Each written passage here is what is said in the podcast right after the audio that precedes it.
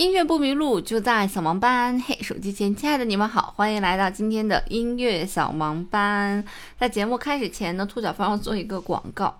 大家点开兔小芳的头像呢，会发现有一门付费课程，就是零基础啊唱简谱的一个课程。如果大家有兴趣的话呢，可以去看一看哈。那今天呢，要给大家介绍一部非常非常伟大的作品。这部作品呢，不但对于作曲家来讲是一个有里程碑意义的一部作品，那对于整个音乐史来讲也是具有里程碑意义的一部作品。同时呢，这部作品被评为十大交响曲当中排名 number one 的，呃，一部交响曲。那这部作品呢，就是来自于贝多芬的第三交响曲《英雄交响曲》。交响曲，我已经被隔离的要疯了。今天是我隔离的整整满一个月零一天，在这一个月里面，我们基本上都是足不出户的，就是连单元门都不让出去的这种足不出户，所以我好像已经有一点适应了宅家的生活了呢。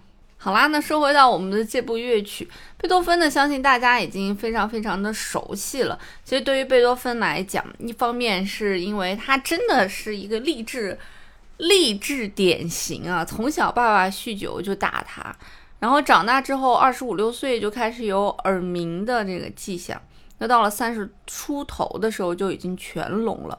所以其实这部《英雄交响曲》呢是在他全聋之后啊进行创作的一部交响曲，也可以说它是重获新生的。之后的一部交响曲，为什么这么说呢？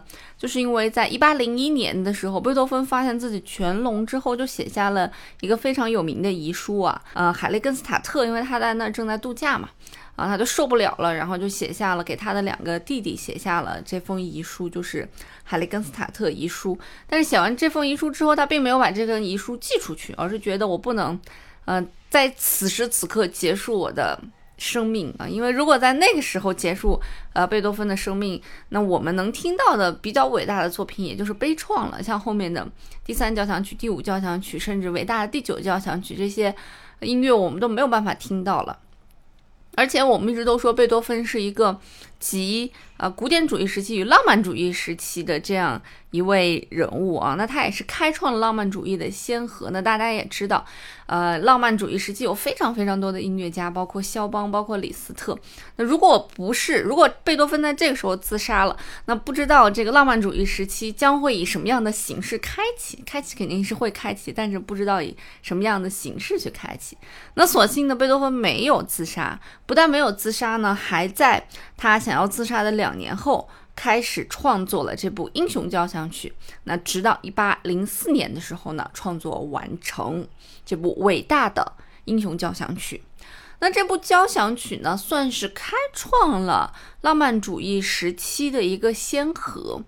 啊，也算是开创了现代交响乐的一个先河。那到底为什么呢？诶，我们在后面的节目当中会慢慢的为大家来讲解。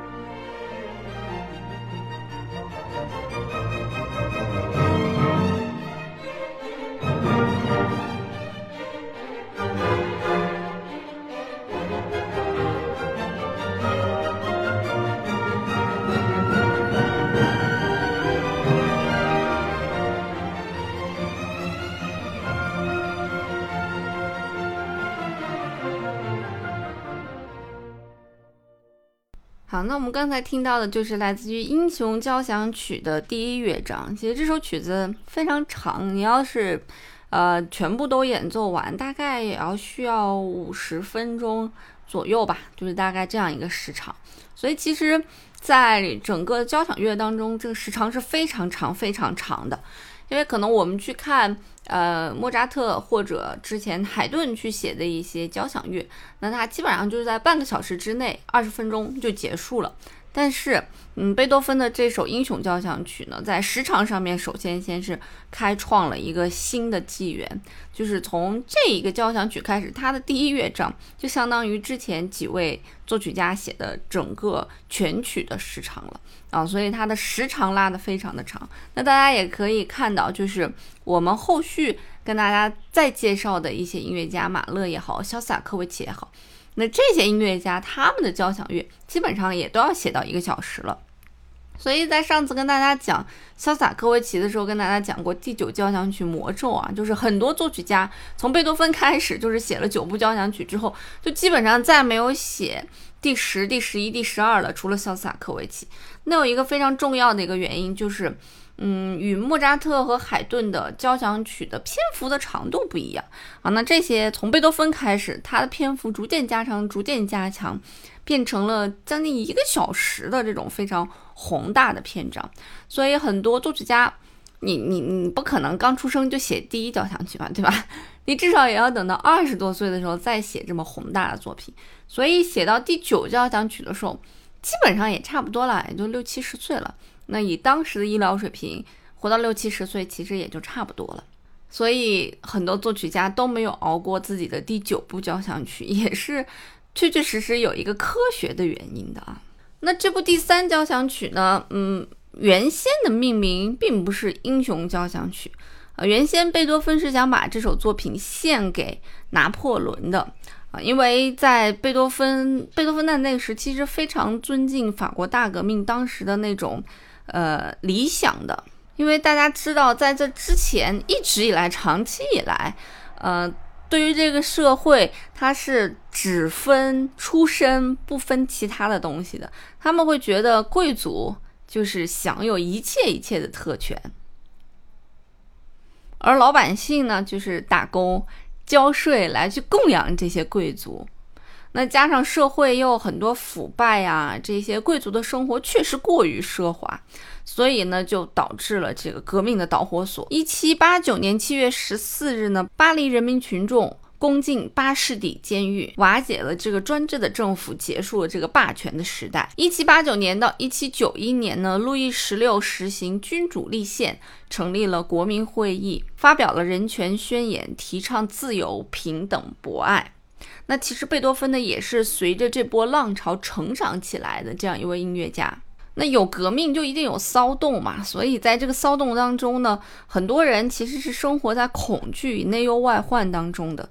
所以直到拿破仑的出现，似乎是给法国人民带来了一丝希望。所以贝多芬也把自己对于自由、民主、人权的这种希望寄托在了拿破仑的身上。他觉得拿破仑可以完成他的理想，完成他的想象，他是一位伟大的人物，所以他要把这首英雄交响曲献给拿破仑。但是怎么说呢？自由民主是没有办法完成一个个人的欲望的。所以，一八零四年十二月二日，在巴黎圣母院里面呢，拿破仑。称帝啊，举行了加冕礼，然后称帝。贝多芬听到这个消息之后，当时非常的气愤，所以他就把原先想要献给拿破仑的那个交响曲啊，把那个名称非常气愤的抹掉了，从而把标题改成了《英雄交响曲》，为纪念一位英雄人物。当然，这是其中的一个版本，就是流传的最广泛的一个版本啊。那还有另外一个版本。就是说，为什么贝多芬没有在题目当中写献给拿破仑啊？就是因为当时贝多芬的学生在出书、在写信的给出版商写信的时候啊，就是写这个贝多芬原本就是想把这首交响曲献给拿破仑的。但是呢，当时呢有一个亲王，当时以非常高的价格买下了这首交响曲的版权啊，因为他当时在奥地利嘛，就是以很高的一个价格买下了这个交响曲为期半年的一个版权。因为报酬实在是太丰厚了，贝多芬也没办法拒绝啊。那但是问题在于，当时这个亲王是非常爱国的一个人，非常热爱奥地利的一个人，所以如果在这种情况下，贝多芬依然坚持把这首作品献给拿破仑的话，显然这就是杀身之祸啊。所以呢，他才把这个名称改成了呃英雄交响曲。献给一位英雄人物。那这首作品呢？其实它在上演之前有一个半公开式的，有一个试奏音乐会。那当然，这个试奏呢，就是在我们刚才所说的资助贝多芬的那位亲王的宫殿里面、宫廷里面啊，有大概有二十个人的小管弦乐队来进行了试奏这个交响乐。但其实，在当时的那个环境之下呢，人们是听惯了那些为贵族服务、为宫廷服务那种比较典雅的作品。大家去听一下莫扎特，啊，去听一下海顿的作品，就发现其实大多数都是那种比较典雅，没有这种，嗯，情绪起伏如此激烈的。所以，其实对这首作品的评价也是褒奖不一啊。而当这种作品第一次上演的时候，也没有获得很好很好的一个收获。很多人都觉得这首作品实在是太长了，哎，怎么能有这么长的作品？甚至有的报道讲说，在这个呃作品结束之后，在音乐会结束之后，很多观观众喝得酩酊大醉，踉踉跄跄地走出了我们的会场。虽然如此种种啊，但是在这部作品出版的时候，贝多芬呢依旧告诉出版商说：“我还是希望这部交响曲的标题改成波拿马，因为拿破仑的名字就叫做拿破仑波拿马，所以他。”在再一次在跟出版商沟通的时候，说我还是希望这部作品的名字改成啊波拿马。那整部作品呢，其实我们刚才也讲了，分为四个乐章啊。这四个乐章呢，分别是第一乐章，我们刚才听到的有活力的快板，是一个四三拍的。那第二乐章呢，叫做啊送葬进行曲，是一个嗯非常柔的一个啊柔板。那第三乐章呢，是一个谐谑曲，活泼的快板。那第四乐章就是最终乐章了，也是一个快板。这部作品呢，不但是贝多芬最伟大的作品之一，也被称为音乐史上的里程碑之作，与莫扎特的《费加罗的婚礼》、呃瓦格纳的《特雷斯坦与伊索尔德》以及斯特拉文斯基的《春之祭》一起被称之为非常具有突破、突破音乐理念的一部作品。那它到底在哪方面进行突破了呢？而贝多芬为什么又被称之为乐圣呢？我们会在下半期的节目当中呢，继续跟大家来进行讲解。好啦，那今天的节目就到这里了。音乐不迷路，就在扫盲班。我们下期节目再见喽。